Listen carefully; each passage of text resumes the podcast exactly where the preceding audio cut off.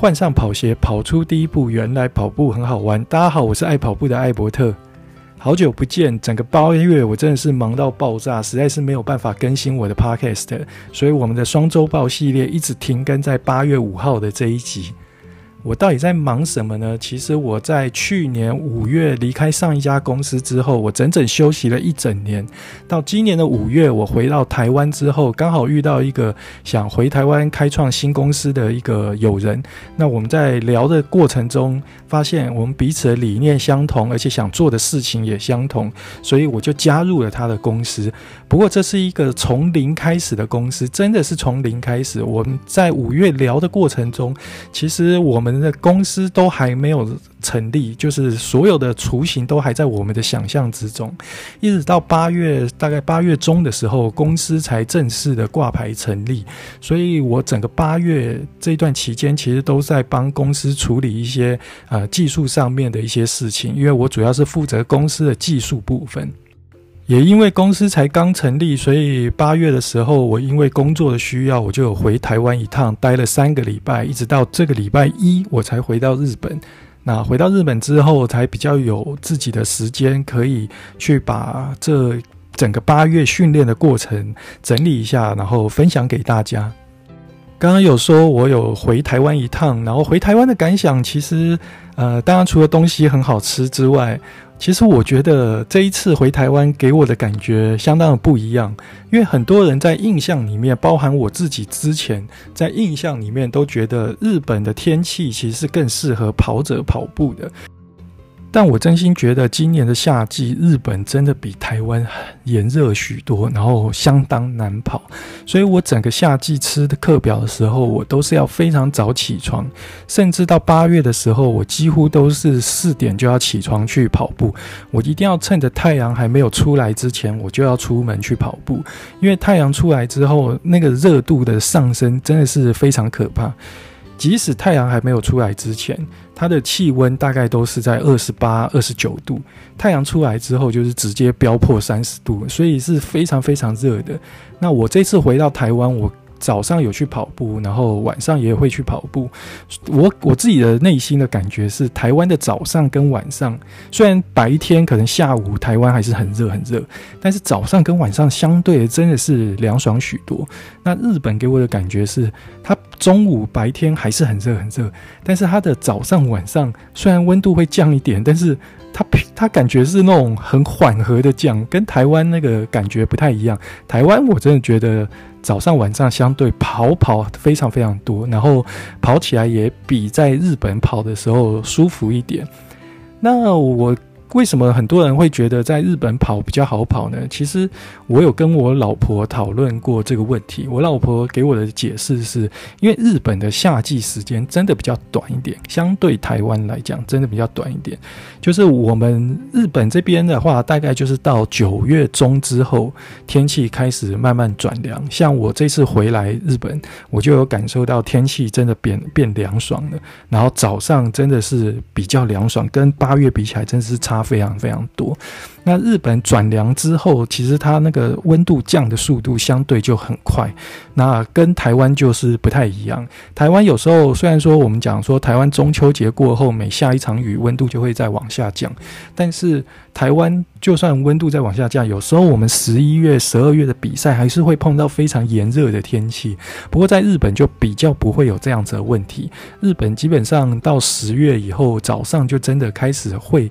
叫做有点冷。然后到十一月的时候呢，基本上我一定不会在太阳还没有出来前去跑步，因为真的是太冷了。那十二月就更不用说了，十二月基本上就是一个超级冷的月。那出门一定要穿个外套，所以跑步的时候，甚至有时候会穿个长袖出去跑步也不一定。所以呃，严格上来讲，日本的天气的确是比日台湾好跑很多，但是在夏季的气温上来讲，我觉得是差不多的，所以这里就要提到夏季吃课表的这件事情，就是不管你是在日本或者是在台湾，我觉得只要你在这个北半球，啊夏季吃课表这件事情呢，相对的就是真的是蛮痛苦的。不过我自己的感受是我这个夏季我有比较认真的在吃课表，也就是说我整个夏季其实是没有中断跑步这件事情的。那我自己的感觉就是我的状态其实没有掉，没有因为夏季掉非常的多，不像过去呃过去几年可能就是冬季、秋季开始练练练练练到冬季比赛，然后到隔年的春天。比赛比赛比赛，差不多到春天尾的时候就没有比赛了。接下来就开始越来越热嘛，所以就开始随便乱跑，那整个状态就会开始掉掉掉掉掉掉掉，然后一直掉到天气又开始变凉，赛季又到了，像最近开始大家开始准备台北马赛季开始到了，然后再开始重新练，然后这时候你就会感受到一波痛苦，因为你整个夏季其实是呃没有去维持住你的体能的，所以当你的。赛季来临的时候，你要重新开始练的时候，你前前期就会有一个比较痛苦的阵痛期。那我在今年就比较感受不到这个阵痛期。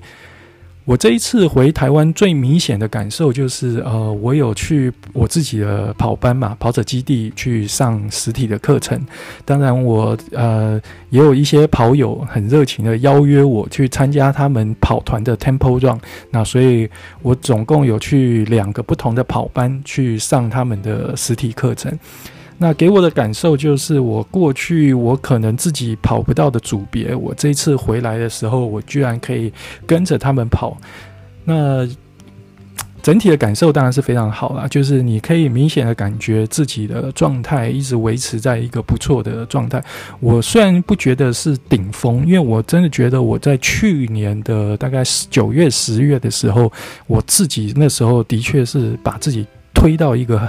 我觉得体能是顶峰的状态，那时候真的是怎么跑都不会累的状态。但是今年虽然说没有感受到那样子巅峰的状态，但是我整体的感受是，夏季持续的不断在吃课表情况之下，我真的比其他更比我更厉害的一些跑者提早进入了比赛的状态。当然，这个也是会有点风险，就是你必须要很坚持的继续吃，就是持续的吃这个课表下去，而不是说你顶到了顶峰之后你就软下来了。那到时候等到你真正要比赛的时候，你整个状态刚好是往下降的话，那就不是很好。不过，因为今年我觉得在跟教练这边配合的状态下，我觉得有一个很大的不同，就是我们是采用的是呃。就是四周一轮回的这个方式，之前有跟大家讲嘛，我们就是呃从最基础的啊、可能